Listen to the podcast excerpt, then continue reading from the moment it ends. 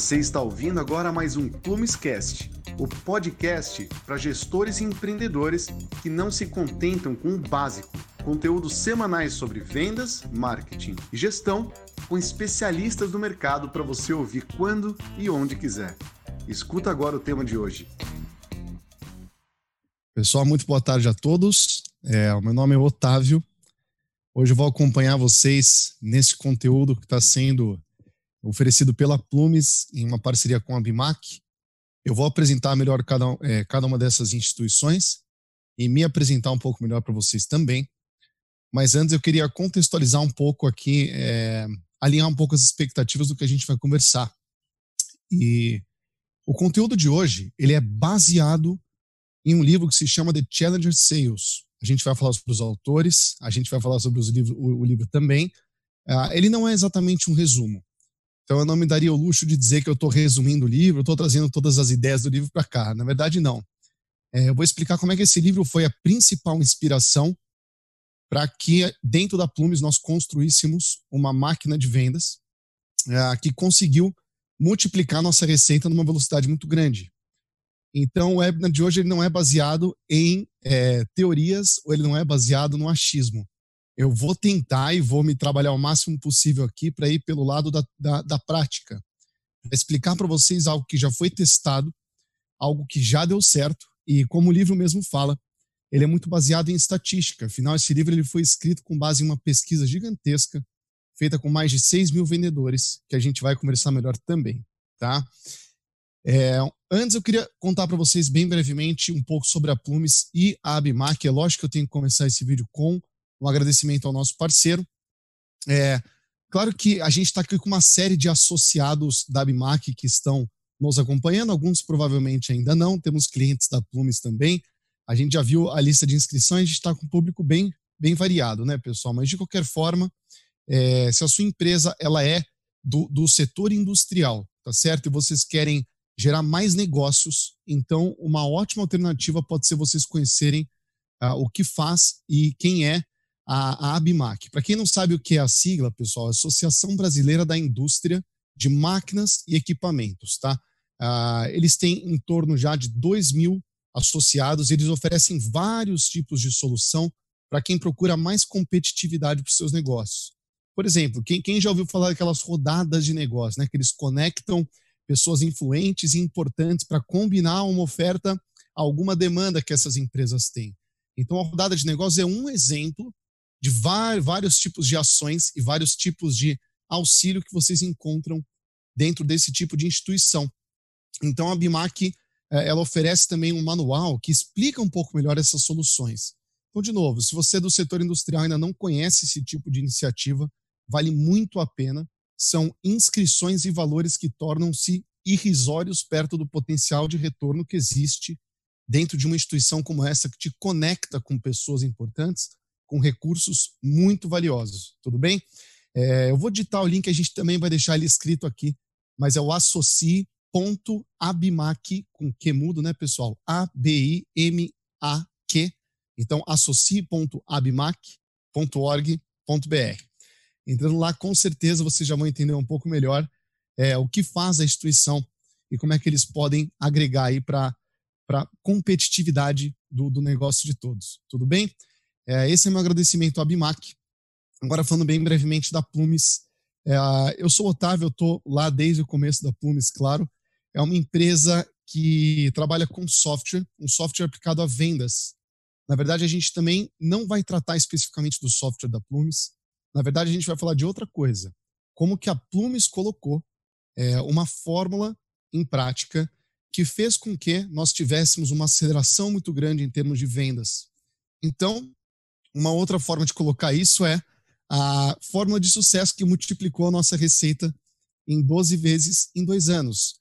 A gente está falando de uma receita, pessoal, da casa dos 40, 50 mil para casa dos 500, 600 mil mês. E isso é uma receita é, relativamente baixa, claro, pelo porte da empresa ainda, mas o que importa não é tanto o número em si. O que importa mais, mais é que o que a gente colocou em prática para ter é, essa rápida multiplicação da receita são coisas que podem, com certeza, serem replicadas em demais empresas, independente do seu tamanho. Claro que o volume, a aceleração, conforme maior é a empresa, ela é mais difícil, ela é mais desafiadora, mas ainda assim, é, pode ter certeza que isso que a gente vai passar hoje, esse conteúdo do livro que eu vou passar hoje para vocês, misturado ao que a gente fez aqui dentro da Plumes, é, se colocado em prática, pode oferecer aí bons resultados em termos de crescimento. Hoje eu estou num cenário de home office, imagino como a maioria de vocês. Vou pedir desculpa pela informalidade, né, pessoal? Como vocês podem ver, eu estou aqui no interior, próximo a Campinas, uh, em Santo Antônio da Posse, por isso do cenário, tá certo? Então, já deixo aí o perdão pela informalidade, mas acho que todo mundo entende pela forma que, que, que nós estamos trabalhando, né? É, bom, quem nunca ouviu falar desses dois nomes, é, provavelmente também nunca ouviu falar da venda desafiadora, porque esses são os dois caras que escreveram esse livro. É, vale reforçar que eu não vou resumir o livro, eu vou dizer como ele influenciou, tá certo? Vou dizer quais são os principais, as principais teorias e como é que elas são aplicadas à prática e como é que isso influenciou fortemente o nosso crescimento. Pessoal, o que esses dois caras fizeram foi basicamente pegar um grupo imenso, super representativo de vendedores, coisa da casa dos é, milhares, tá certo? Eu chutaria entre 6 a 8 mil vendedores, tem que ver o número exato. É, mas eles identificaram, estudando no longo prazo, aí, é, coisa de anos, né? A atividade dessa, desses milhares de vendedores, eles identificaram que existem perfis que eles podem colocar esses vendedores em caixinhas. E ele pode dizer é, que existem cinco principais perfis de vendedores. Então, vamos voltar estatisticamente tá, é, comprovado, eles colocaram e mostraram uma tese de que todo vendedor se enquadra, ou pelo menos se aproxima muito, de um entre cinco principais perfis. Claro que eles não se limitaram a isso. O que interessa mais não é só saber os cinco perfis que existem, o que interessa mais é saber qual que é o perfil que mais performa, e é lógico, como é que a gente se assemelha a ele. Não é que se você não é o perfil que performa mais, tudo está perdido. Na verdade, não é assim que funciona. Claro que eles desbravaram as práticas do melhor vendedor. E aí o que eles oferecem no livro é justamente é, como que a gente pode replicar, como é que a gente pode copiar, como é que a gente pode treinar os nossos métodos de vendas para que a gente se assemelhe ao vendedor uh, que tem a maior performance no mundo. O perfil do vendedor que tem a melhor performance no mundo se chama Challenger, em português seria desafiador. E por isso o nome desse webinar, que são vendas desafiadoras. Tudo bem? É, o livro, para quem quiser procurar, só pelo nome do autor, com certeza a Amazon, qualquer loja vocês encontram, tanto na versão em inglês como também em português. Vamos começar a falar do conteúdo. A gente vai pausar um pouco mais para frente para perguntas, viu, pessoal? E vamos começar a, a destrinchar aqui esse conceito do Challenger. Bom, o perfil de vendedor que mais performa no mundo, ele segue é, três macro uh, ações, ele segue aí três principais etapas que existem na sua venda. Tudo bem? Uh, a melhor forma possível que eu encontrei de representar isso e que a gente capacitou os nossos profissionais de vendas para que eles fossem challenger uh, foi, né, pessoal? Mas o que, que isso está querendo dizer exatamente? É, o livro defende que se você é o tipo de vendedor que decora benefícios e senta na frente do seu cliente e começa a falar, você já está fadado a ser um tipo de vendedor que nunca vai estar entre os melhores. O que o, o jargão, né, pessoal? O clássico do, do, do uh, o jargão que o pessoal fala que a principal habilidade de um vendedor é a escuta. Isso está atrelado a esse princípio aqui do challenger, que ele tem a habilidade de entender, tá certo? O que, que o cliente está querendo dizer. Muitas vezes a gente acha que o cliente ele tá querendo, ele se comunica só através de palavras, né? E que o que eles falam do outro lado da mesa é o que eles estão querendo dizer. Mas não é bem assim. O seu cliente ele quer te dizer muitas coisas com a forma que ele te atende, te responde, que ele se porta, que ele se veste, que ele senta e para onde ele está olhando enquanto você fala. Na verdade, eu não estou falando só de linguagem corporal. Linguagem corporal é mais uma vertente. A habilidade do challenger é conseguir interpretar o que, que o cliente está querendo te dizer. Uma vez que você entende isso, você passa a estudar para que você tenha pleno domínio do cenário do seu cliente. Então, uma outra característica desses vendedores é que eles estudam e se informam mesmo com informações de terceiros e buscam informação no mercado para que eles fiquem completamente supridos de informação a respeito daquele cenário, daquele segmento, daquele cliente que ele está prospectando. Ele acaba tendo mais domínio, tá certo, do cenário do cliente do que o próprio cliente, tá certo? E isso vai se conectar com esse segundo ponto. Então, vamos retomar. Depois que você aprende a escutar e buscar informações e entender o cenário de cada um dos seus clientes, você consegue conectar isso com o ponto 2, que é você personalizar a forma que você age. Aqui a gente colocou assim: todo cliente tem um estilo próprio. Entenda esse estilo. Como é que ele se porta? Quais são os seus valores? Se a gente não consegue compreender e entender o estilo de cada cliente e a forma que ele gosta de receber uma mensagem, é, e que tipo de mensagem? É um conteúdo, é um vídeo, uma imagem, uma mensagem de voz, educado ou não, ou que, que tipo de linguajar, ou que horas?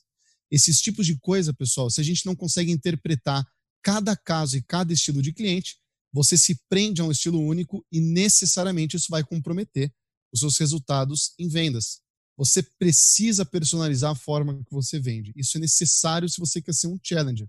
Ou seja, esses vendedores não têm cartilha. Eles não seguem as mesmas etapas necessariamente.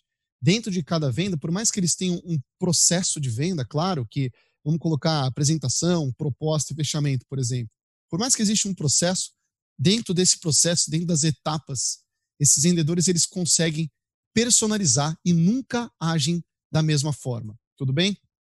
Então, o segundo ponto seria que todas as ações são adaptadas ao cenário que você já entendeu do seu cliente e ao estilo que ele tem. E dentro de estilo, a gente entendeu que a gente não está falando de, de, só da forma que ele se veste, né, pessoal? Mas é, uma série de coisas em torno daquele cliente uh, que, que, que te, te, te, mostra exatamente qual que é o estilo dele e a forma que a gente vai uh, agir com eles, tudo bem? O terceiro ponto é o ponto de desafiar. O que isso quer dizer? Se você domina o cenário do seu cliente e já estudou e buscou informação e entende melhor do que ele mesmo e se você já entendeu o estilo e você compreendeu é, com quem você está lidando, é esse momento que você consegue questionar e contestar o seu cliente. Isso parece estranho, mas isso é real. Os vendedores que mais performam no mundo, nos seus processos de venda, chegam em um ponto que eles questionam os seus clientes. Eles entendem do cenário eles entendem do problema e da solução em um certo nível que excede o quanto o próprio cliente entende. Mais do que entender o cenário, de novo, ele entende com quem ele está lidando. E dessa forma ele consegue ter insumo suficiente para contestar e, e, e, até questionar algo que o cliente está eh, é, propondo ou entende que seja a solução correta para ele. Esses são os três principais passos. Acabando a teoria, a gente vai começar a falar mais de prática já já. Então, ser challenger, pessoal, é basicamente fazer o seu cliente enxergar que você entende mais do problema e da solução do que ele mesmo. Tudo bem? Então, não é só entender mais do problema e da solução do que ele mesmo, é fazê-lo enxergar isso também. Só uma dessas variáveis não são suficientes para que você seja considerado um vendedor desafiador. Esse é só um primeiro passo.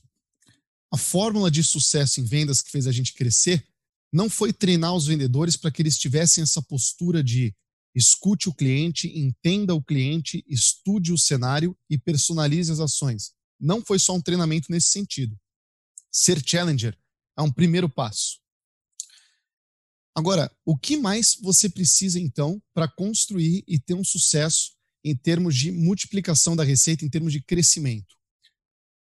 É, todo mundo aqui já ouviu falar em venda consultiva, mas são pouquíssimos aqueles que conseguem descrever o que é uma.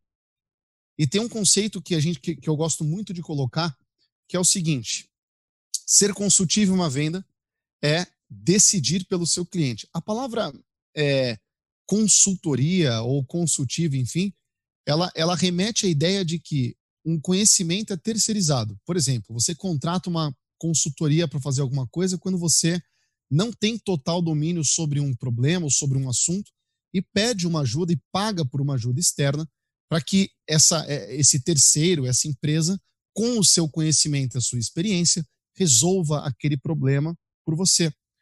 A venda consultiva, eu gosto de interpretar ela exatamente nessa vertente. É a venda na qual o seu cliente passa a depender do vendedor para que ele consiga resolver os seus problemas e tira o vendedor daquele papel clássico só é, de quem está sentado ali para que possa vender, para que possa fechar o contrato e assinar. Muito pelo contrário, ele passa a ser de fato um consultor. O seu cliente entrega a decisão nas suas mãos, ou seja, vamos voltar de novo um slide. Ser consultivo em uma venda é decidir pelo seu cliente. Ele entrega, ele, ele entrega a, a decisão nas suas mãos. Isso só acontece, tá certo? Você só vai fazer uma venda consultiva quando, primeiro, ele enxerga que você entende é, mais do que ele mesmo sobre o problema e sobre a solução que ele precisa. Esse é um primeiro ponto. E esse primeiro conceito está lembrando alguma coisa que a gente acabou de ver, né? Que é exatamente o challenger. O, o seu cliente enxergar que você entende mais do problema e da solução do que ele mesmo é exatamente uma postura challenger. Então, aqui na Plumes, a gente coloca que se você quer fazer uma venda consultiva, um primeiro passo que você precisa dar é ter a postura challenger. E só um primeiro passo. Porque existe um segundo. Não basta o seu cliente enxergar que você domina o problema, a solução mais do que ele. Se ele não confiar em você, ele não vai assinar um contrato. Você pode ser um gênio, você pode ter na ponta do lápis e explicar para ele da forma mais didática e intuitiva possível qual que é a solução.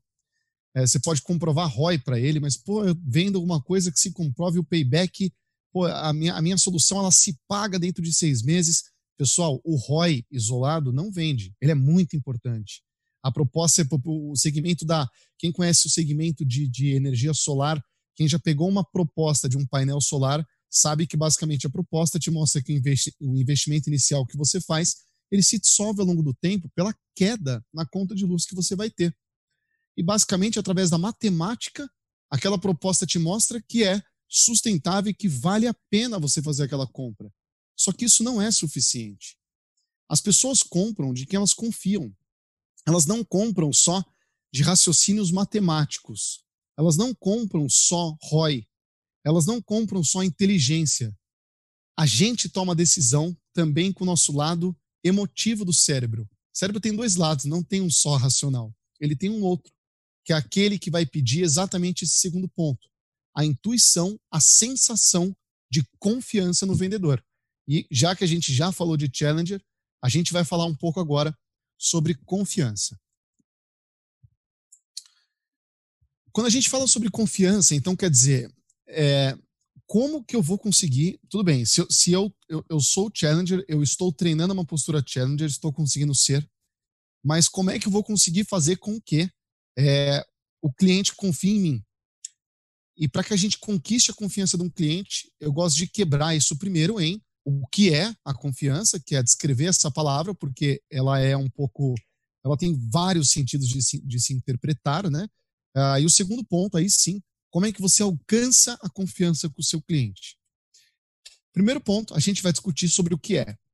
E aqui eu vou emendar em uma outra pergunta, que é quem é o melhor vendedor do mundo? Eu, particularmente, Gosto muito do, dos autores desse livro que eu estou falando para vocês. Eu gosto muito do Aaron Ross. Eu gosto muito de alguns vendedores que são conhecidos como Heckman também, que, que escreveu Spin Selling. Mas aqui no caso a gente não está falando de uma pessoa. Aqui no caso a gente está falando de, de um personagem. Quem que é o melhor vendedor do mundo? Eu vou falar para vocês que o melhor vendedor no mundo é, é aquele que indica, está fazendo uma indicação. Eu vou provar isso para vocês. Sabe quando algum conhecido seu, como um amigo, um familiar, é, uma pessoa próxima, tanto faz, tá, pessoal? Quem é essa pessoa? Sabe quando essa pessoa faz uma recomendação para você e fala que você precisa ver o filme tal, ou precisa ver a série tal, ou precisa ir em determinado restaurante, ou que aquele novo fonezinho que a Xiaomi está vendendo por 120 reais é muito bom, e é muito bom porque eu comprei um. Esse tipo de indicação, vocês já reparavam, vocês já pararam para reparar o quanto a gente é suscetível a aceitar esse tipo de proposta? O quanto a gente, de forma instantânea e praticamente irracional, já deduz que aquilo é bom. Então, se nosso amigo chega num jantar e fala para você, cara, você viu o filme O Poço do Netflix? Putz, ainda não vi. Você tem que ver, é muito bom. Eu assisti e gostei muito. Pessoal, essa é a venda que tem a, a maior taxa de conversão conhecida no mundo, que é a indicação. Por que, que eu estou contando essa história para vocês toda? Porque, pessoal, vamos parar para pensar o porquê que a taxa de conversão de uma indicação de um familiar ou de um conhecido ela é tão grande. Por que, que a gente é tão suscetível a aceitar a proposta que aquela pessoa está fazendo, seja de um restaurante, de um filme ou de uma compra de algum produto ou serviço? É porque a gente tem certeza de que a outra pessoa está sendo sincera. Essa é a minha descrição predileta de confiança. É a certeza da sinceridade da outra parte. É exatamente isso que existe dentro de uma indicação e é o que faz com que nós aceitemos sem praticamente nem pensar quando alguém faz uma proposta dessa para nós. Nós confiamos na origem dessa indicação, na origem dessa proposta. Por quê? A gente tem certeza de que a outra parte está sendo sincera, transparente, que só quer de fato o nosso bem e não está propondo algo ou escondendo algo de nós. Olha essa outra descrição, por exemplo. Confiança é ter a certeza de que nada está sendo escondido.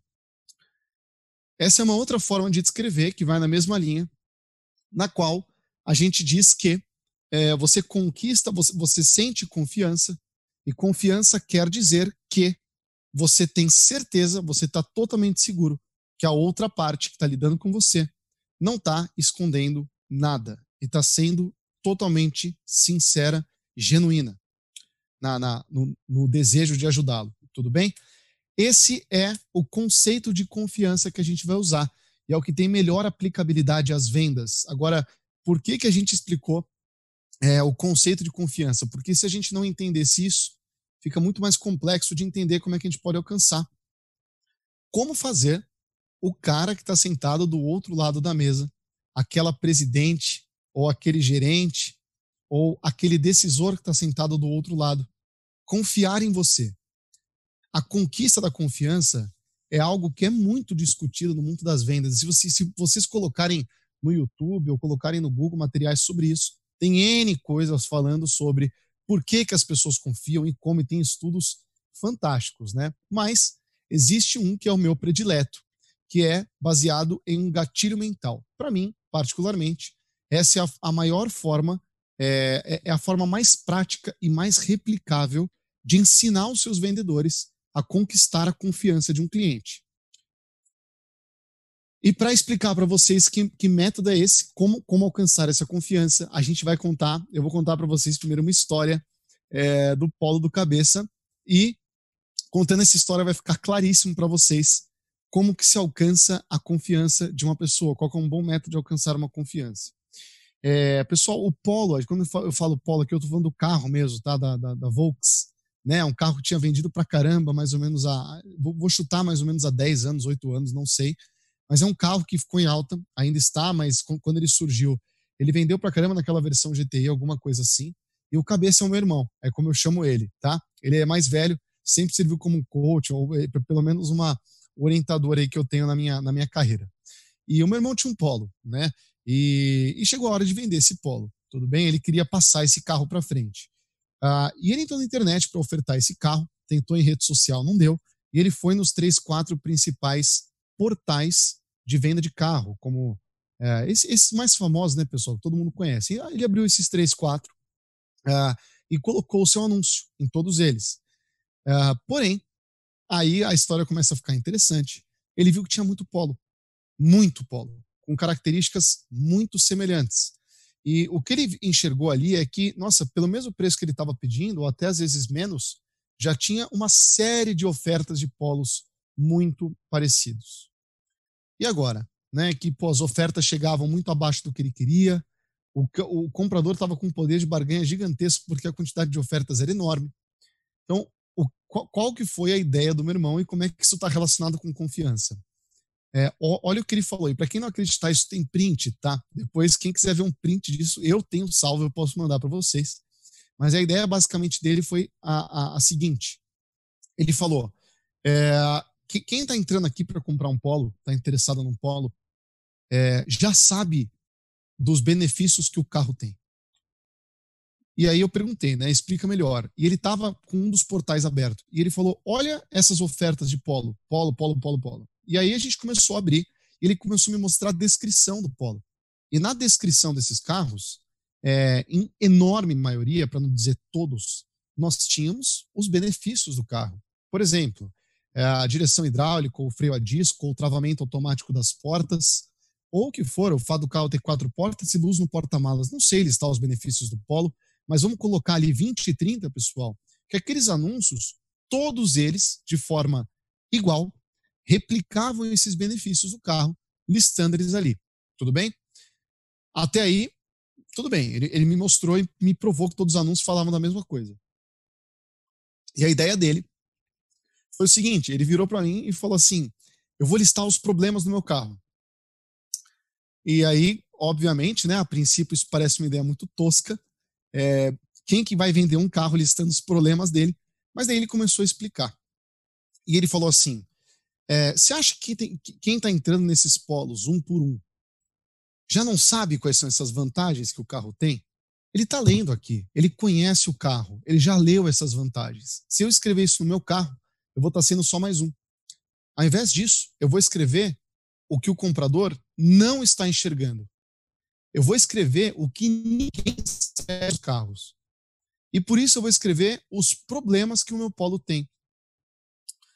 Quando a gente vai visitar um carro para comprar, é um frio na barriga absurdo, porque quem já tentou comprar carro usado sabe que você tem que perguntar ou se já tentou vender. Que pô, quem está indo visitar o carro pergunta se você tem criança, filho, se é guarda partilhada do carro ou não, se é o único dono pergunta se já é, vomitaram, se já sujou, se já teve enchente, se trocou peça, se você modificou alguma coisa no carro, é uma dor de cabeça muito grande. Porque quando você está comprando um carro, você não sabe o que tem por trás daquele carro e você se preocupa e tem que ficar tentando buscar informação sobre o carro, perguntando para o dono.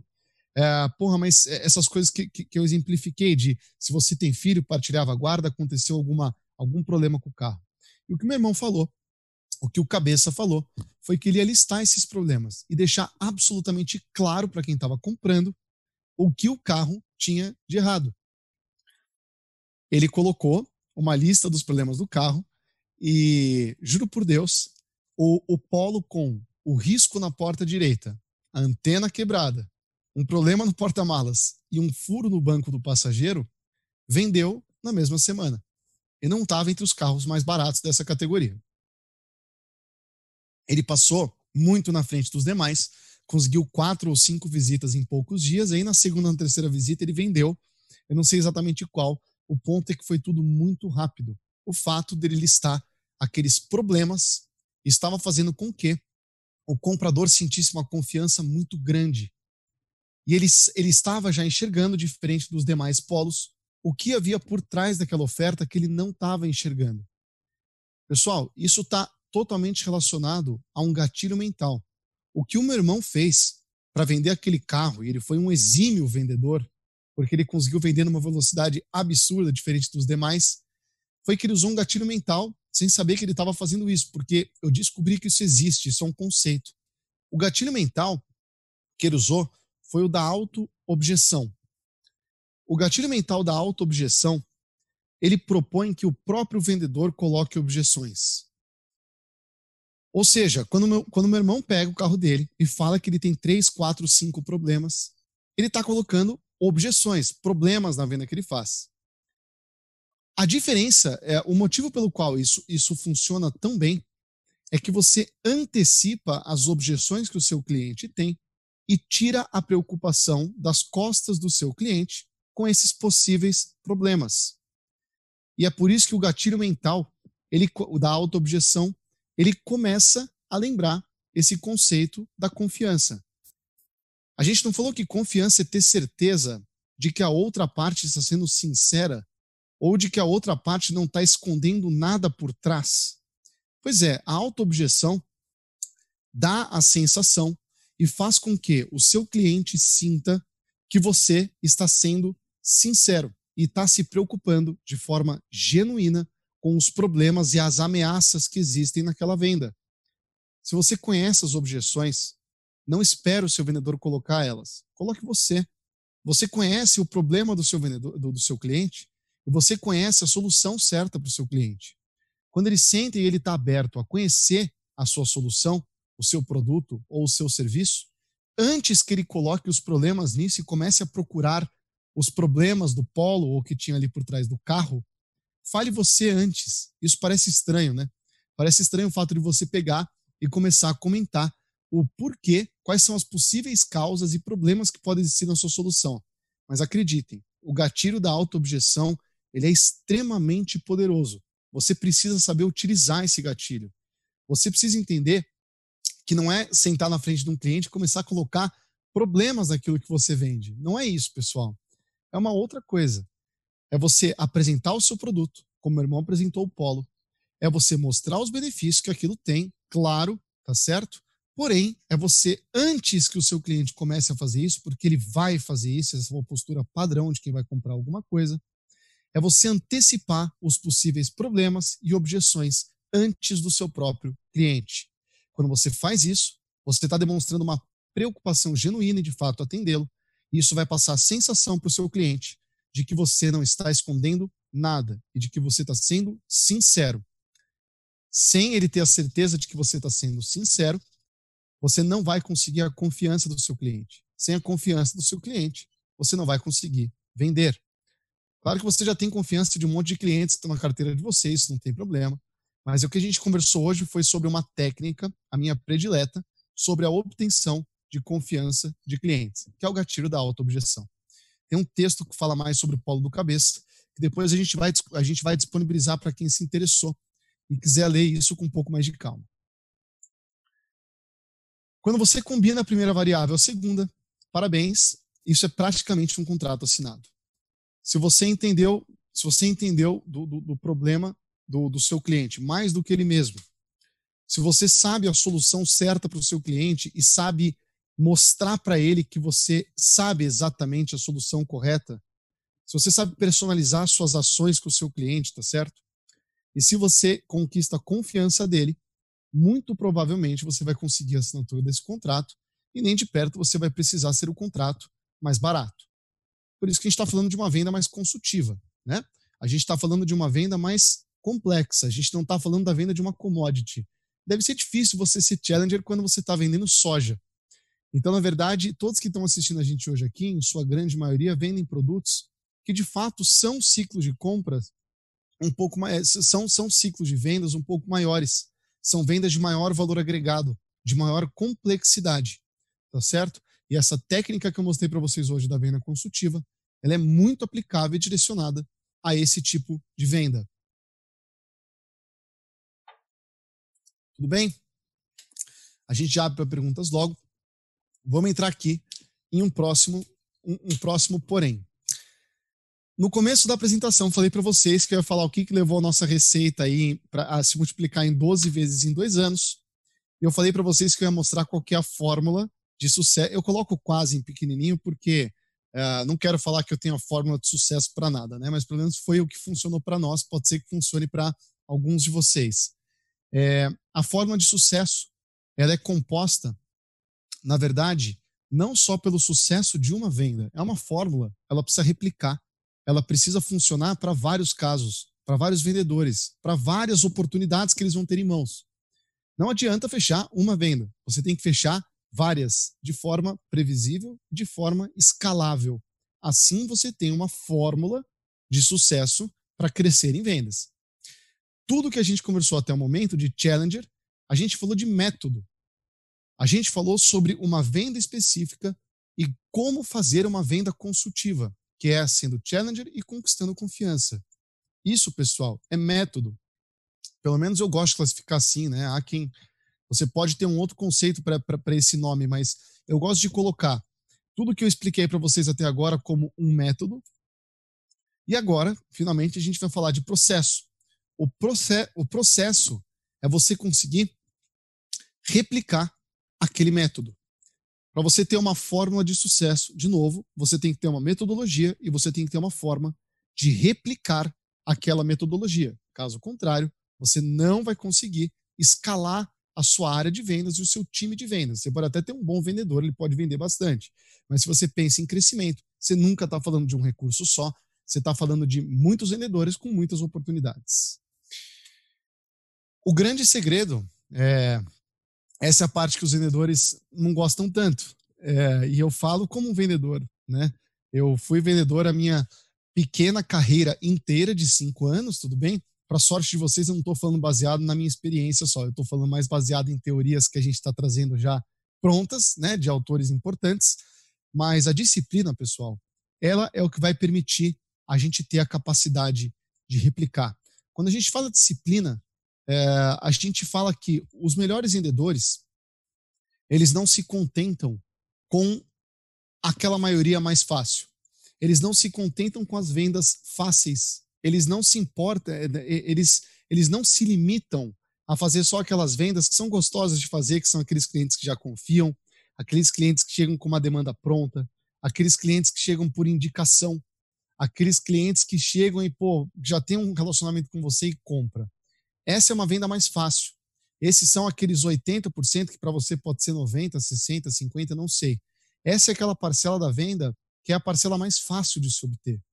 Mas os melhores vendedores, eles não se contentam com esses 80 só. Eles vão fazer, eles vão brigar, eles vão ter a disciplina suficiente para que eles consigam extrair resultados mesmo das vendas mais difíceis e não só das vendas mais fáceis.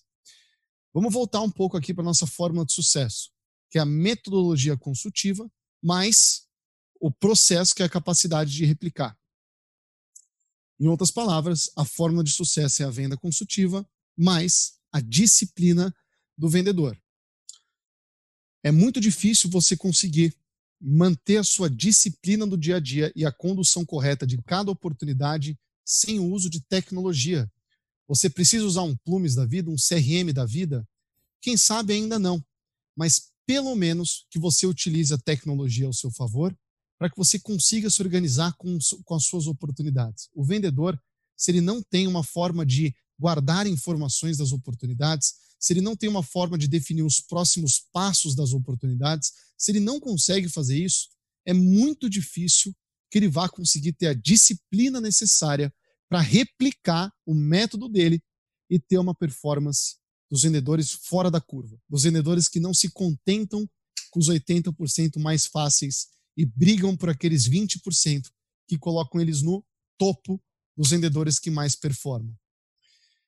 Pessoal, para quem se interessou uh, e quer saber um pouco melhor sobre a Plumes uh, ou sobre a Abimac, é claro que a gente vai deixar um convite aqui e, e portas abertas para que a gente possa conversar melhor. É, vale a pena citar o que a gente citou aqui no começo, que a Plumes, embora seja uma empresa que trabalha com tecnologia aplicada a vendas, é, com, com, foco no, no, no, segmento industrial, tá certo? E de, de, distribuidores, a, a Abimac ela tem um leque, na verdade, ela não se limita a rodadas de negócio, tá certo? Que são aquelas reuniões com pessoas muito relevantes para que você consiga despertar oportunidades de negócio. Ela não se limita a isso, muito pelo contrário. Os quase 2 mil associados da BIMAC contam com uma série de vantagens e uma série de serviços para que eles possam aumentar a competitividade nos seus negócios. De novo, se você ainda não conhece esse tipo de instituição, vale muito a pena. São valores é, muito irrisórios, são valores que com muita, muita facilidade vão conseguir retornar e vão conseguir é, fazer, fazer esse tipo de associação, esse tipo de instituição valer a pena para sua empresa, mais especificamente para sua indústria. Tudo bem? Uh, eu tenho o Henrique aqui me acompanhando no webinar, que é quem está fazendo a organização de toda a estrutura. Queria agradecer você também, Henrique, e, e abrir um espaço. Eu acho que a gente tem alguns minutos finais para questionamentos. Então, eu queria saber se existem perguntas que a gente poderia abordar nesse momento, Como é que nós estamos? Pessoal, a Soraya perguntou. É, Soraya, boa tarde, obrigado por estar aqui conosco. Ela fez uma pergunta muito interessante. Ela falou: quem que transmite confiança? É um CNPJ ou é um CPF? É a minha empresa ou é o vendedor? Se a minha empresa ela não tem a capacidade de transmitir segurança, de transmitir confiança para o cliente, o vendedor isoladamente consegue fazer isso? Soraya, o, o vendedor, na verdade, não é que ele consegue. É exatamente o papel de, exatamente o papel dele, de forma independente da sua organização, transmitir essa confiança. Quem compra, Soraya, não compra de um CNPJ só. Compra da pessoa que está ali com a. Claro, a gente está falando de venda complexa, né, pessoal? De vendas principalmente corporativas e mais de, de maior valor agregado. Mas quem compra, Soraya, nunca compra de um CNPJ. Afinal, o CNPJ não existe. Ele não respira e não tem alma. Ele só é um conjunto de pessoas físicas que juntas estão trabalhando e resolveram dar um nome para a organização e pelo motivo pelo qual elas trabalham. Quando alguém compra de uma pessoa física, você está é, de uma pessoa jurídica, você está mais especificamente comprando, sim, de uma pessoa física e mais especificamente ainda de um vendedor. Então, a obtenção e o ganho de confiança é uma prática que tem que partir do próprio vendedor. Ah, mas eu trabalho numa empresa que é líder de segmento e que tem muito case de sucesso que o cliente pode buscar no mercado e se sentir mais seguro. Ele pode. Mas, vão, é, repetindo, as pessoas compram de pessoas, elas não compram de cases, elas não compram de é, sites ou informações isoladamente. Claro, se você vende algo descomplicado e mais simples, pode ser um e-commerce, mas a gente está falando de venda complexa. E a venda complexa, Soraya, ela não é finalizada sem a intervenção de um vendedor no qual o cliente com certeza tem que confiar. Então, todas as técnicas que a gente conversou aqui do gatilho da autoobjeção, ela tem que ser posta em prática por um vendedor isoladamente, independente da sua empresa. Quando a Plumes começou, eu era o único vendedor. A marca Plumes não significava absolutamente nada. Hoje tem cases legais, a gente atende a Philips, tem vários vídeos bacanas de, de, de, é, de referência, etc. Parceiros gigantes com nomes como a Bimac, por exemplo, isso traz força, Soraya. Mas lá no começo, quando nem existia ainda uma marca, quando a gente nem ainda tinha o que mostrar direito como pessoa jurídica, cabia ao vendedor, de forma isolada, conquistar essa confiança. Tudo bem? A Gisele perguntou é, como saber a dor dos clientes. É, Gisele, uma forma, uma forma é, boa de você identificar quais são as dores e quais são as necessidades que o seu cliente tem é, é o seguinte: um cliente ele pode estar em fases diferentes de uma compra. Não necessariamente, Gisele, ele tem já uma dor que está consolidada e ele precisa da sua ajuda para resolver aquela dor. Se você se limitar a procurar essa dor no seu cliente, pode ser que você não encontre ela, porque pode ser que ela não exista. Muitas vezes você tem que auxiliar e conduzir o seu cliente até o momento que ele realiza e que ele percebe que ele tem aquela dor. Isso é o famoso funil, né, pessoal? Quando as pessoas percebem que existe um problema e depois que percebem que existe o problema, percebe o impacto negativo que esse problema traz, e só quando ele percebe o impacto negativo que o problema traz, é que ele quer resolver esse problema. O vendedor, Gisele, ele pega clientes nesses três estágios diferentes. Ele pega clientes que ainda não têm uma dor, que não estão com problema nenhum. Eles pegam clientes que têm problemas, mas não estão tão preocupados em resolver, não querem investir. Ele pega clientes que, nossa, ligam então com a dor já perfeita, montada, bonitinha, que te explica a sua solução atende. Nem sempre a gente vai pegar esse caso do fim do funil, né, pessoal? Que o cara tem uma dor consolidada, ele é educado e ele já quer, uh, ele já quer a sua solução. Muito pelo contrário. Você ainda vai pegar muitas vezes clientes que estão antes do funil, que ainda não percebem os seus problemas, ou a gravidade, pelo menos, que os problemas dele têm. Se nós, Gisele, se nós vendedores não tivermos pleno domínio dos problemas que a nossa solução resolve e como que a nossa solução resolve, a gente vai ter muita dificuldade de vender. Porque na hora que você senta com um cliente, que é o seu perfil do comprador ideal, Gisele, o, o melhor cenário possível é aquele no qual você explica para ele de forma didática e de forma clara o porquê que ele tem um problema, que esse problema traz impactos negativos e que para resolver esse problema, para acabar com esses impactos negativos, a sua solução é a melhor opção. Difícil a pergunta, aberta, mas não tem como não falar de funil quando você traz uma pergunta referente a identificar a dor do cliente que você vai resolver. Tudo bem? Ah, o André perguntou, pessoal, no caso da conquista da confiança, ou seja, o vendedor e a empresa têm confiança do cliente. Só que o cliente ele é muito sensível a preço. Olha, André, é, a sensibilidade a preço, quando a gente está falando de uma venda complexa, uma venda de grande valor agregado, a, a sensibilidade a preço pode ser uma demonstração de que o valor da sua solução ele não está sendo totalmente percebido pelo cliente. É difícil, por exemplo, se a gente trata de uma venda descomplicada ou de uma commodity, aí claro que a, sensibilidade a preço ela tem de ser maior. Se você trata de uma venda é, com maior valor agregado e uma venda mais complexa, é papel do vendedor fazer com que o cliente cada vez menos se importe e compare o preço da sua solução com as demais. Se você chegou no momento de uma decisão do seu cliente, ele já está estudando uma decisão e ele tem grande sensibilidade a preço, é porque provavelmente o seu papel como vendedor ainda não está totalmente completo. Ele só está completo quando o seu vendedor, dentro dessa venda consultiva, é, quando o seu cliente, desculpa, André, ele só está completo quando o seu cliente, nessa venda consultiva, ele deixa de comparar preços de forma direta a outras opções, porque ele enxergou maior valor naquilo que você está propondo. Você foi consultivo, diferente dos demais. Dicas para prospecção em meio ao Covid. é, Bárbara, muito contextualizada a pergunta, Bárbara. Acho que esse assunto é de interesse de muita gente.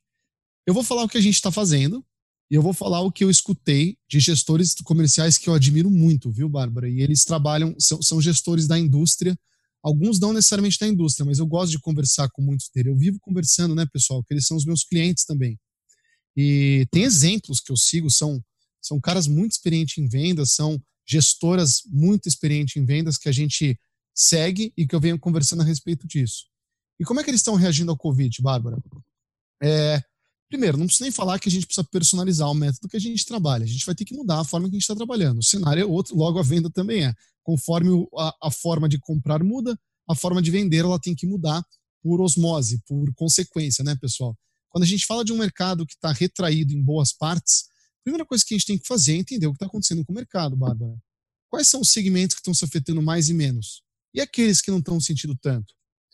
Pessoal, o mercado está catastrófico para empresas de eventos, mas ele não está tão catastrófico assim para indústrias que competem com importadoras, porque o dólar está muito alto nem tão catastrófico assim para distribuidoras, parte delas que distribuem, por exemplo, alimentos. Alimentos que são fabricados por indústrias, é, com, fornecedores de indústrias químicas. Então, quer dizer, eu estou dando alguns exemplos, Bárbara, é, de forma totalmente genérica. Claro que você precisa de é, uma, uma, uma perspectiva econômica mais sólida para isso, mas identificar os segmentos que não estão sendo prejudicados ou estão lidando com essa crise da melhor forma possível é o primeiro passo. Você tem que saber em quem mirar. Senão você vai bater em 3 mil portas e vai ganhar 3 mil nãos. Né? É, o que acontece nesse momento é que eu estou copiando a estratégia daqueles gestores de vendas que eu mais admiro, que é entender esse momento do mercado, como ele está impactando em cada um dos setores, definir esses setores, tá certo? Para que dentro deles a gente entenda a oportunidade que está surgindo. Um outro exemplo prático eu citei no último webinar que a gente fez, eu conversei com o Ricardo Minuto, um consultor de vendas. A indústria nacional, é, a indústria nacional, em certo sentido, Bárbara, tá, ela está ganhando competitividade frente ao vírus nesse mercado do, do, do Covid, porque importadoras estão sofrendo muito para trazer, é, para importar os seus produtos nesse momento por conta de uma alta do dólar. E o que está acontecendo é que a demanda de muitas dessas indústrias está aumentando. Porque por mais que o mercado esteja com uma reação negativa, não existe mais concorrência para eles. Os importadores estão com dificuldade, pausando, diminuindo o volume e está escorrendo demanda na mão deles. Pergunta na porta de quem que eu vou bater. Deles. Pergunta com qual solução. Escalabilidade em vendas para lidar com uma demanda maior. Então você repara que se a gente não entende o que está acontecendo no mercado, tudo que a gente fizer dentro de vendas é chute. Tudo que a gente fizer para tentar prospectar, ou para bater na porta, ou para ir atrás, vai ser na base do vamos ver se dá. E o vamos ver se dá é menos eficiente do entendi e eu vou nessa direção por causa disso, disso e disso. Né? Acho que, de forma genérica, é isso. Pessoal, é, a gente vai finalizando. Caso alguém tenha mais alguma pergunta, vocês podem colocar aqui. A gente está com alguns minutos adicionais. É, e enquanto vocês fazem isso, eu queria agradecer a atenção de todos, é, não só aos, aos, associados aqui da, da Abimac que estão nos acompanhando, mas também aos clientes da Plumes que estão nos acompanhando, aos demais espectadores, uh, Henrique pela produção, a equipe Abimac pela divulgação e, e por ajudar na, na, na, produção do conteúdo. É, pessoal, a gente queria convidar vocês para seguir esses canais, a gente publica esse tipo de conteúdo com frequência. Nós somos pessoas muito acessíveis, então, muito fácil de nos encontrar aí no, no, no LinkedIn, tá certo? Para que a gente possa conversar um pouco melhor.